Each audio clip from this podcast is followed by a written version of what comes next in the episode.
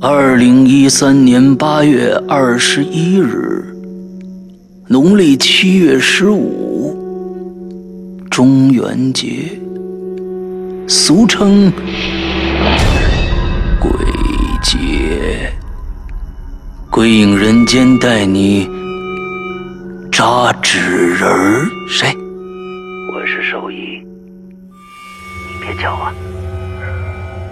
你今天见过我两次。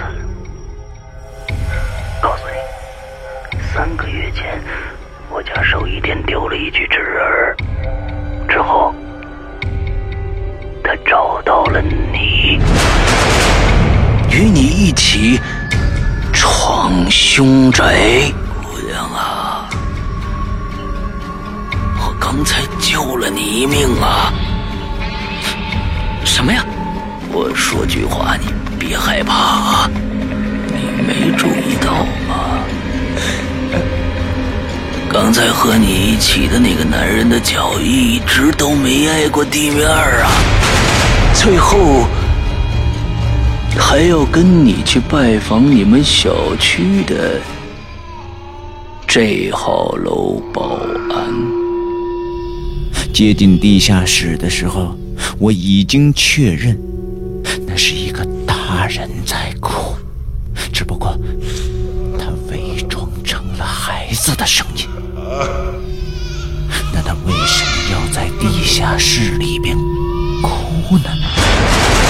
《鬼影人间》第三季最后三个恐怖故事，八月二十一号农历鬼节，等你来听。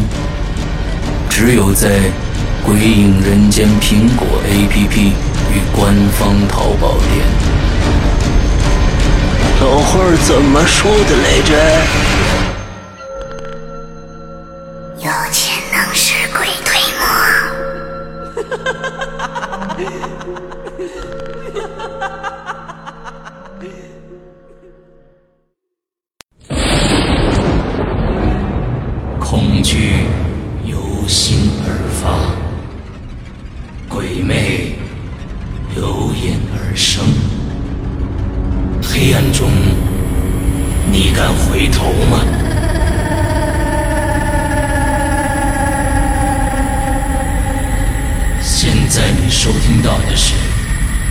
鬼影人间》洞穴大结局。作者周德东，由刘诗阳播讲。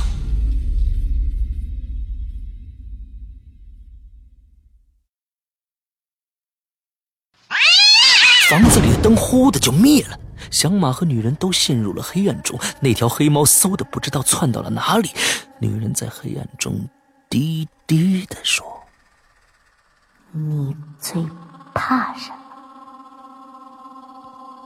响马哆嗦了一下，现实被梦魇一点点吞并。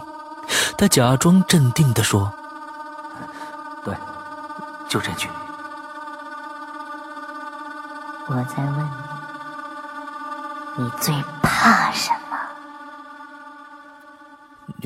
的声音压得更低了。响马摇晃了一下，差点被击倒。他不是在接响马的话，他是在问响马。响马感觉到他随时都可能伸出无数条尖利的爪子来。你在梦中一直没有告诉我。黑暗中的他又一次冷笑起来。响马还在掩饰着他的恐惧，他竭力使自己的语气显得轻松。啊，你看，这这情节都都对上号了啊！似乎女人并不重视这个，她继续阴森森的问：“现在你可以告诉我了吗？”响马后退了一步。你总问这个干什么？女人突然不说话。黑暗的时间移动的极其缓慢，像地壳运动。响马的心跳得越来越厉害。过了好半天，女人终于开口了。我经常问其他人这个问题。我是个导演，我想把人类心中最恐惧的东西真实的展现出来。响马小声问：“你用什么方式展现？”电影。电影。我在拍恐怖电影。你说出来好吗？省得我在梦中总追问你。我我最怕你，你撒谎！他突然叫了起来，响马的神经几乎崩断。他小声说：“我不能告诉任何人。”黑暗中的女人突然又问：“你知道我最怕什么吗？”“不知道。”“想听吗？”“你说吧。”“算了。”我最怕的东西，和你最怕的东西一样。我说出来，就会碰到你的心理障碍。今夜太黑了，怎么突然就停电了呢？我这个房子一到半夜就经常停电。哦，那好吧，我们我们下次再聊吧。我很少在家的，我想。你很难再遇到我了。小马突然有一个预感，他不可能再见到他。女人轻轻关上门，从门缝里低低挤出一句：“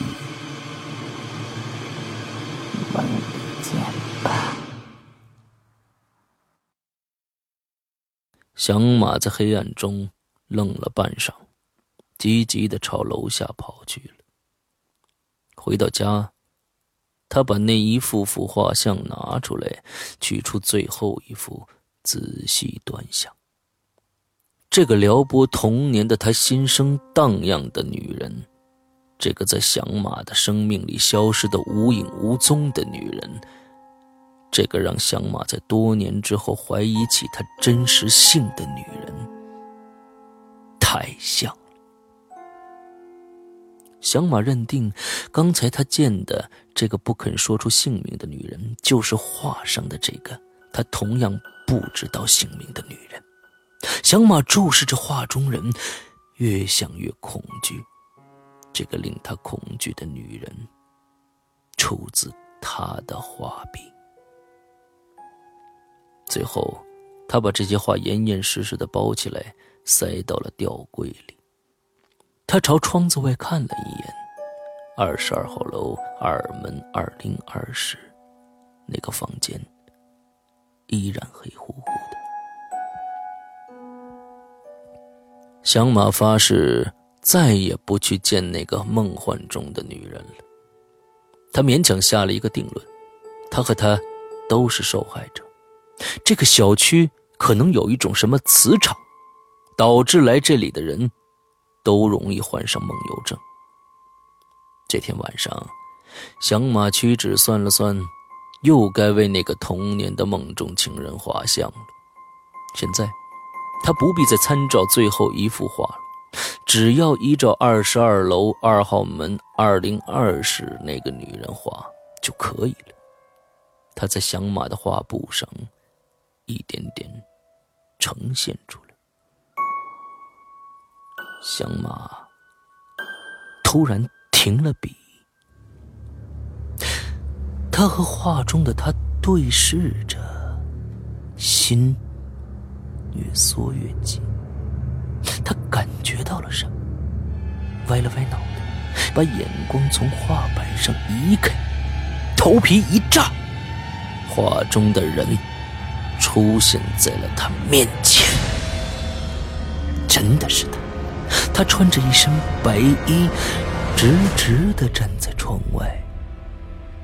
房间里的灯照在他的脸上，轻轻的。他冷冷的看了向马一眼，就走了。他的神态好像在梦游中。响马放下画笔，快步追了出去。这是响马第一次清醒的和梦游的他相遇。他要看看他到底把自己领到什么地方。这一天的月亮出奇的亮。他没有走南门，而是从北门出去的。一个胖保安在门口打盹他在这里站岗。不比黄简那个塑料人强多少。出了北门，那个女人绕了半天，朝南门外那片荒草地走去。香马也钻进了荒草地。不过，为了不被他发现，他一直矮着身子前进。正像恩说的，他走的路线就像一团乱麻，绕来绕去，曲里拐弯。走着走着，响马感到四周越来越陌生，好像离现实世界越来越远了。他忽然想到，梦游的他能准确的摸回家，而现在，他连东南西北都分不清了，怎么回去呢？他管不了那么多了。他觉察到，这个可怜的女人好像并不是主谋。他只是一个被控制者，他的任务就是引着他走进那个山洞。他时不时的直挺挺的转过身来，迷茫的看一下，也许是在寻找响马。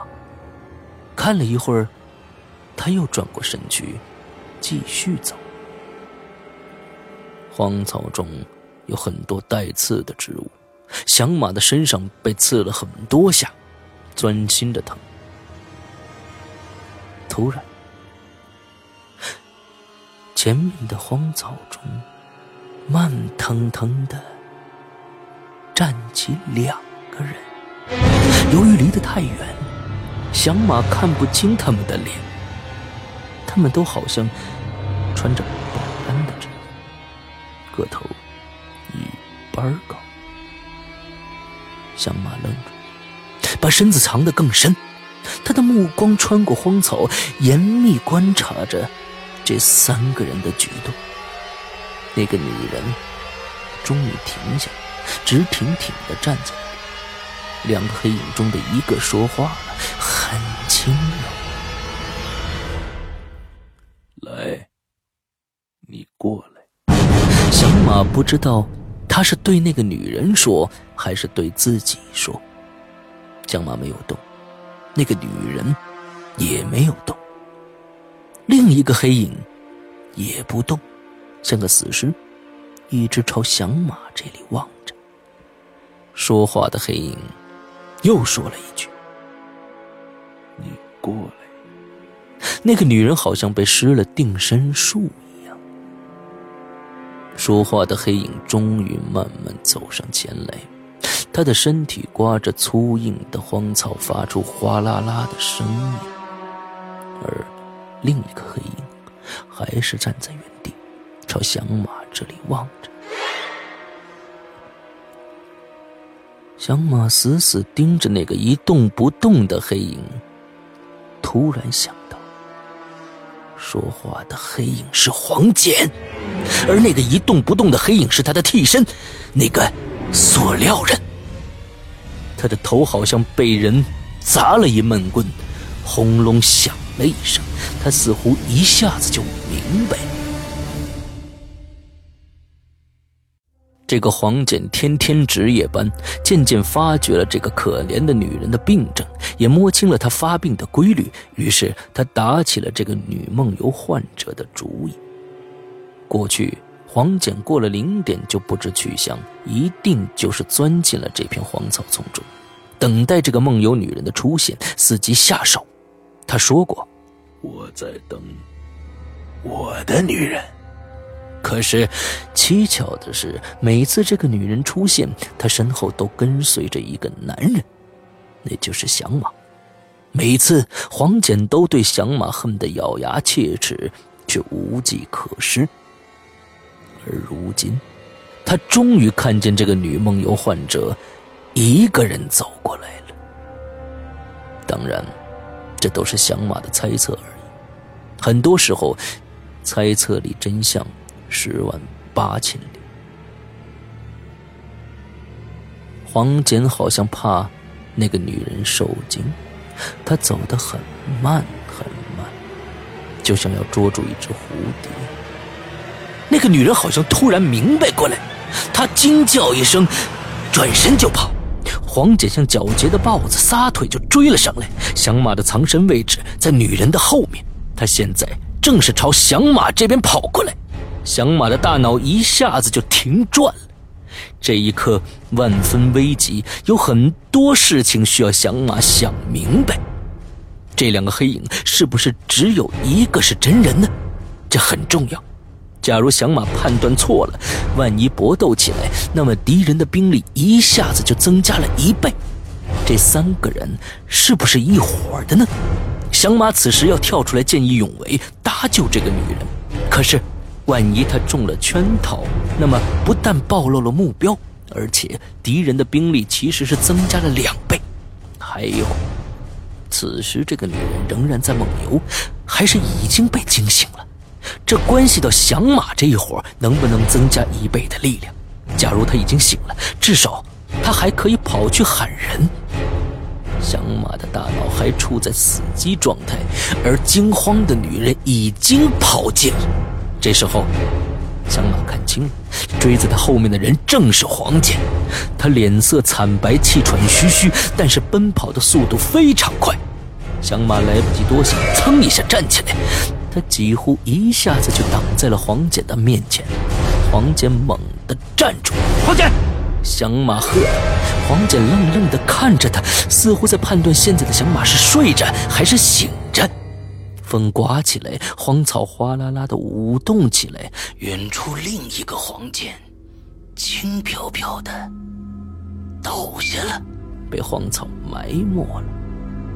响马平和了一下语气，又叫了一声。黄姐，黄姐还是那样愣愣地看着他。也许是响马的出现太突然了，他还没有回过神来。看来最近他一直出没在这片荒草丛中。那身脏兮兮的保安制服已经刮了很多的口子，像个乞丐。黄姐，黄姐，你说话呀！响马又说，这回他用的几乎是朋友的口气了。黄姐不说话。也不动。风大起来，他的大檐帽被吹掉了，落进了荒草丛中。他的眼珠动都没有动一下。这个细节一下勾起了响马那阴森的记忆。面前，这是一个塑料人。那么，倒下去的那个像死尸一样的黑影，才是黄简。这个塑料人是黄简施了法术的工具，黄简被这个塑料人抽干了血，变成了一个空壳。各种各样恐怖的想象。小马惊恐的回过头，看见那个梦游的女人已经不见了踪影。他把头转过来，眼前的人终于说话，他的语速很慢很慢。你。是第四个，第四个。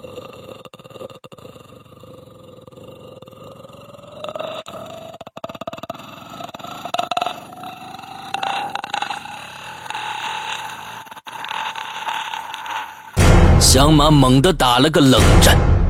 他在这个东西的声调中嗅到了一股浓郁的塑料味儿，他突然想到了飞天小区另外三个失踪的男人，响马转身就跑，他找不到回家的路，就像受惊的兔子一样在荒草中乱撞，潜伏在草中的节骨草恶意绊了他一下，差点把他绊一个跟头，他回过头来，发现那个东西还站在原地，木木地看着他。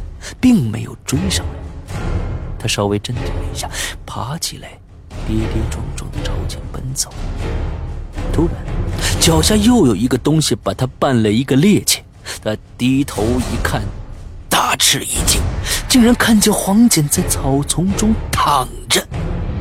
这个黄简像一个病入膏肓的人，两只离得太远的眼睛定定地看着他，又好像在看着夜空，双眼充满绝望。不过，小马的脚告诉他，这个黄简好像不是一个肉身，硬邦邦的。他壮着胆蹲下身，摸了摸这个黄简的脸。一丝凉气爬上他的脑门这个黄金也是塑料的。香马站起来，发现刚才被他误以为是塑料人的黄金已经站在了他的面前。香马懵了，他的速度比猫还快。香马和他对视着，不知道该说什么。风摇动着黄金破烂的制服，响马忽然感到有点悲凉。黄简突然笑了笑，说：“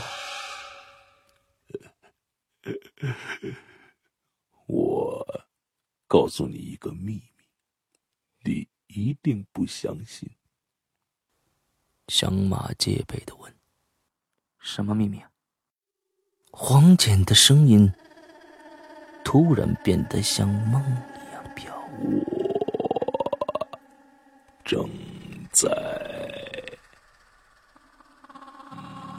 梦游。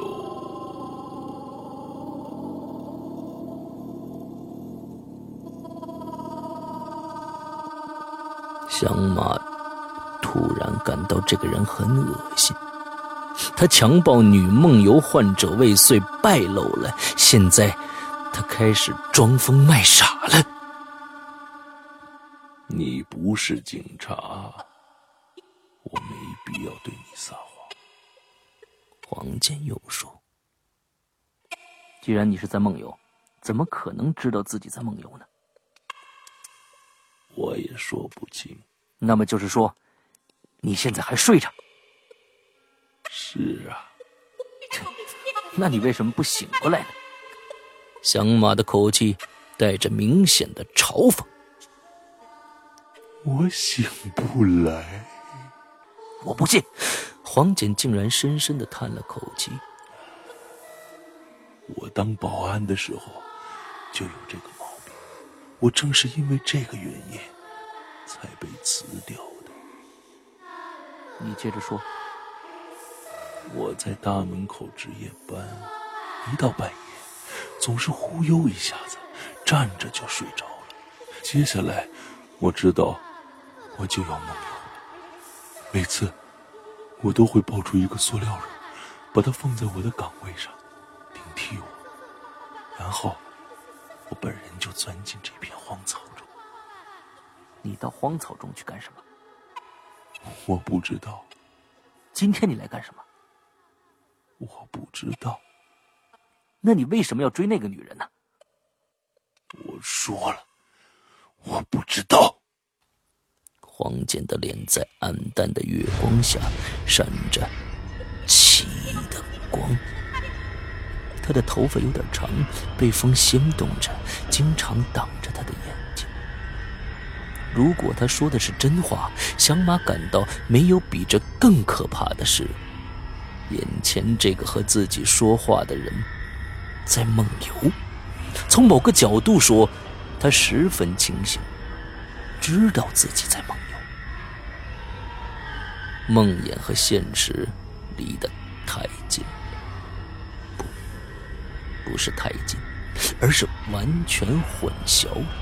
对于你来说，梦游着和清醒着有什么区别呢？就是，现在我管不了我自己。他的表情显得有些痛苦。响马想，这更像是喝醉了。你没有喝酒吗？我从来不喝酒。那你就是精神病，不是梦游。每次到了天亮，我就会忽悠一下子醒过来，又归我自己支配了。解释。你和我在小区大门口聊天，后来我爬进你家取塑料人，还有你在小区外的荒草丛看到我，我都是在梦中。世上有各种奇怪的人，响马不想再和他纠缠下去，打算离开。我想，我之所以得这种奇怪的梦游症，是看见你和那个女人梦游之后。被吓的，我曾经跟踪这个女人，知道了她的住址，就给你一次次写纸条，想让你和她见个面。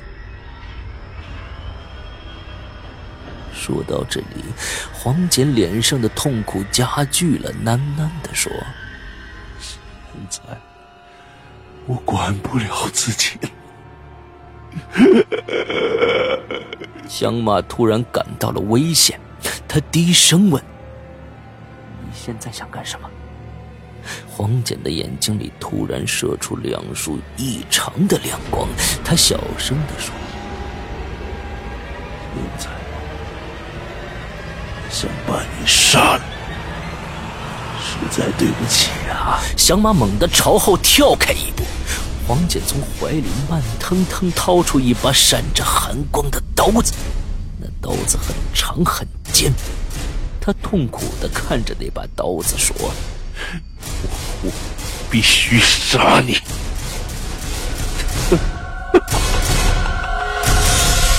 响马想跑，但是他清楚他跑不过这只豹子，他的双腿顿时软成了面条。这时候风小多了，响马突然孤注一掷的喊道：“天天亮了！”黄简朝东方望了一眼，猛地哆嗦了一下，天边真的亮出一丝光亮。哦，天亮了。响马愣愣的看着他，不再搭理响马，慢腾腾的收起刀子。慢腾腾的躺下来，平平的躺在那个塑料人旁边，双眼望天，眼神就像死鱼一样定。天光熹微，响马看见两个黄简躺在一起，两个黄简躺的姿势一模一样，表情。也一模一样。响马相信，只要他一转身，就不可能分清哪个是真的，哪个是假的。荒草萋萋，两个黄间。这个时辰，说不清是白天还是黑天，梦魇和现实混淆了，真与假混淆了。昼与夜混淆了。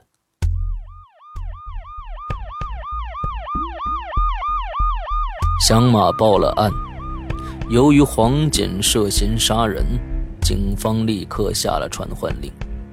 然而，黄简不可能永远藏在那片荒草丛中，他像虫子一样爬走了。这期间。响马被警方叫去做了几次笔录，由于牵扯到他的梦游症，案件一下变得扑朔迷离起来。这宗案子里还牵扯到一个重要证人，就是那个二十二号楼二门二零二室的女人。至此，响马才知道，她叫李丫。李丫一直推说自己工作太忙，很不配合。他的证词也十分简单，他经常做梦，梦见有个男人在追他。最后一次，这个男人没有出现在他的梦中，却出现了另一个长相凶狠的男人。他一下子惊醒了，这才发现他站在飞天小区外的荒草丛中。警方分别带着响马和李亚进行了司法精神病学鉴定。结果表明，两个人都患有重度梦游症。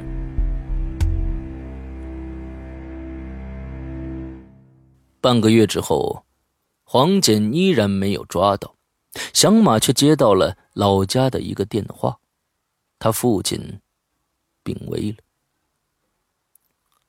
响马出生那年，父亲就四十岁了。他当了很多年文化局局长。响马出来读书那一年，他正好退下来。老头一直很孤独，全身都是病。响马买房子的时候，父亲拿出多年的积蓄为儿子交了首付款。后来，响马几次要接他来北京生活，他死活都不愿意。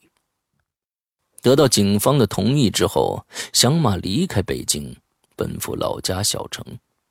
他父亲是胃癌，已经瘦得皮包骨。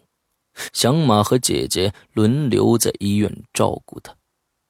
回家的第一天，在医院，趁父亲昏睡的时候，响马小声问姐姐：“姐，咱家楼上有一户人家。”在我十岁左右的时候搬走了，你还记得吗？他家有个女儿，跟你年龄好像差不多，经常穿一件红衣裳，呃，一条黄裤子。姐姐说：“哦，那家姓李，住顶楼。你说的那个女孩啊，好像，呃，叫李丫。她父亲在文化局烧锅炉，她在亚麻厂上班。”响马完全呆住了。是他。那他家为什么搬走了呀？哎呦，还不是因为那个李丫啊！他和亚麻厂厂长乱搞，有一次，一群工人讨工资，把厂长办公室砸开了，正好把两个人堵在里边。当时李丫和那个厂长都裸着，那一年满城风雨，人人都知道这件丑事儿。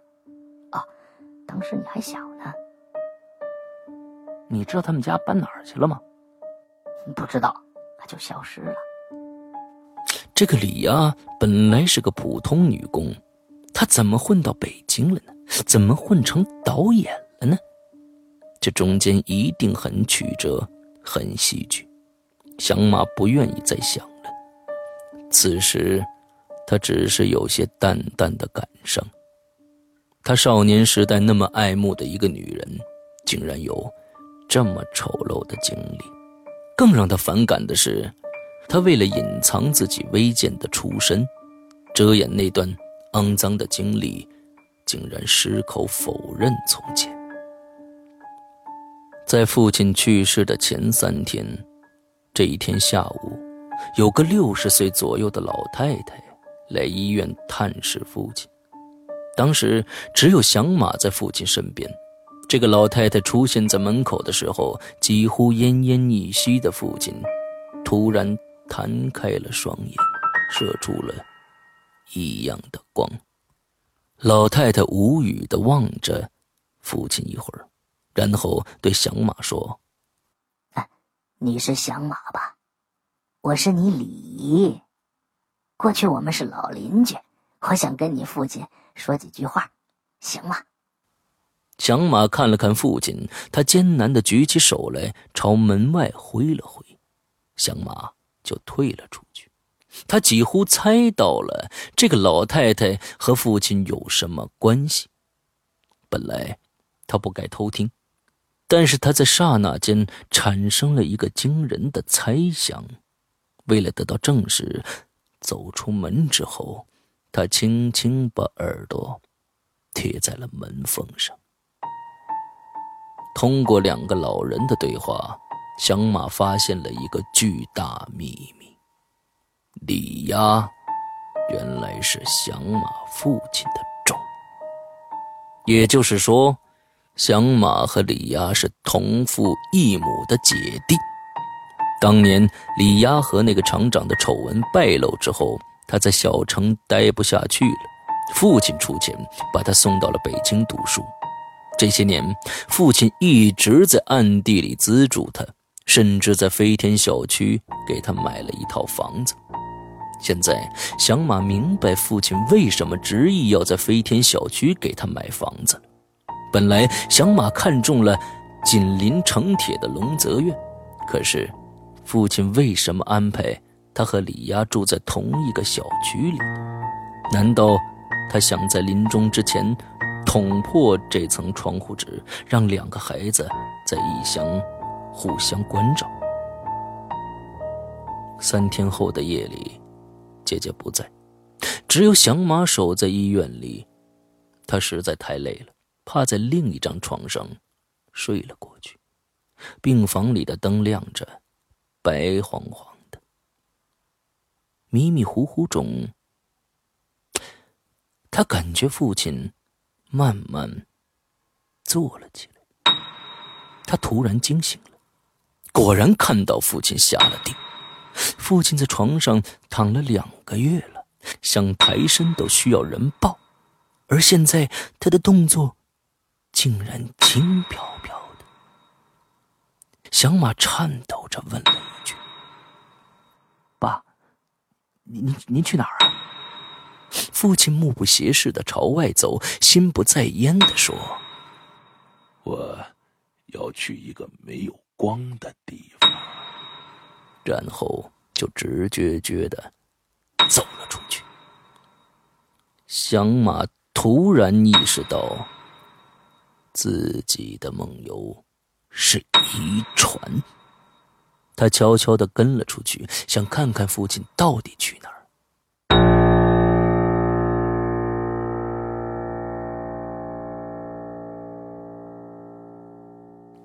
出了住院部，他发现父亲径直朝着停尸房走去了。小城的医院停尸房很简陋，就位于住院部背后，穿过一片荒草，就是那个低矮的小房子，常年无人看守，窗子敞开着，黑咕隆咚。响马大惊，急忙跑回去叫值班医生。两个值班医生嘟嘟囔囔，穿好衣服，拿着手电筒，跟着响马来到了停尸房。借着那株刺眼的手电光，响马看到父亲端端正正的躺在停尸房中央的一个停放死尸的铁床上，脸像纸一样白，身体似乎比平时小了一号。医生伸手摸了摸他的心脏，小声对另一个医生说：“哎，咽气了。”父亲这辈子最后一次梦游，走进了停尸房，再也没出来。响马竟然没有哭。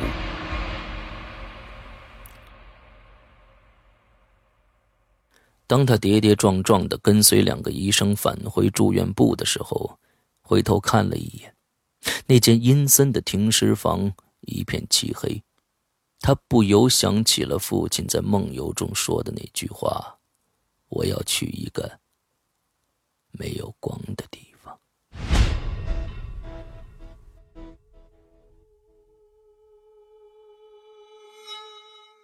父亲去世第二天。小马就红着眼睛离开了老家。回到北京，他立刻找到了曾经给他做过测试的精神病学专家。这是一个下午，他来到这位专家位于亚运村的单位，讲述了自己的经历，并向他求教。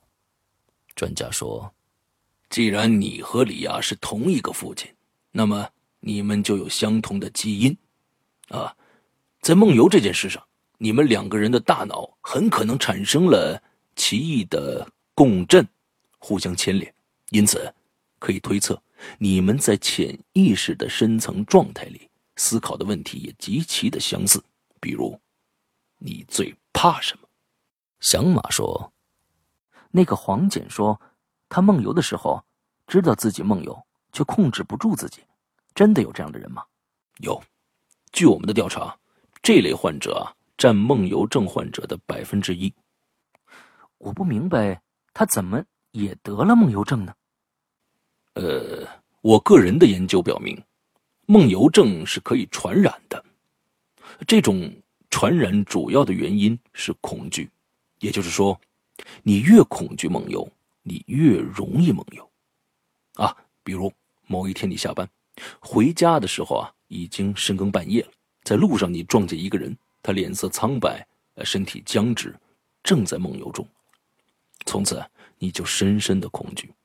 比如你读了一本呃有关梦游的小说，心里想：我可别梦游啊，我可别梦游啊。再比如，临睡前你望着黑乎乎的窗外，心里反复想：哟，千万不要再想梦游这种事儿了。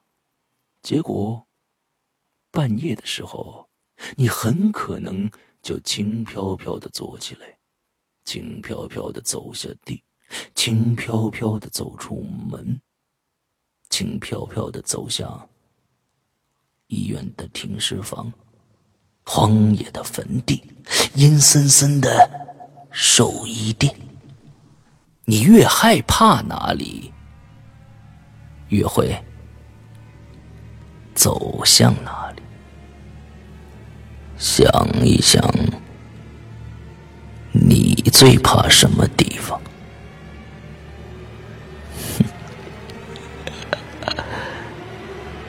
是我在问你。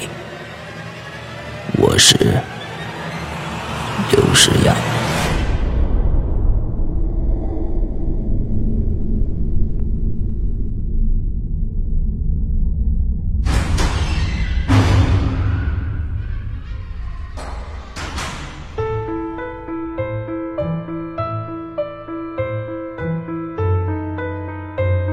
刚刚你收听到的是《》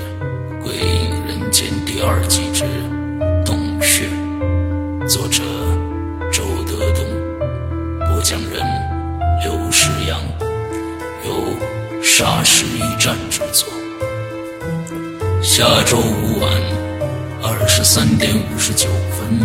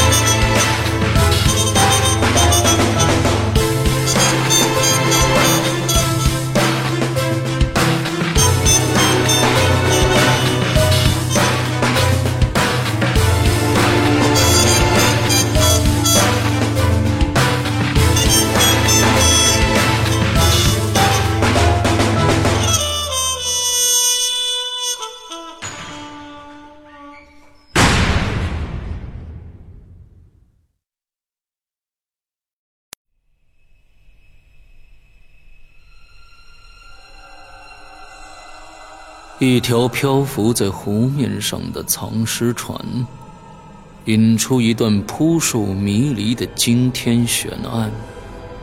湖边别墅疑云密布，杀机重重。《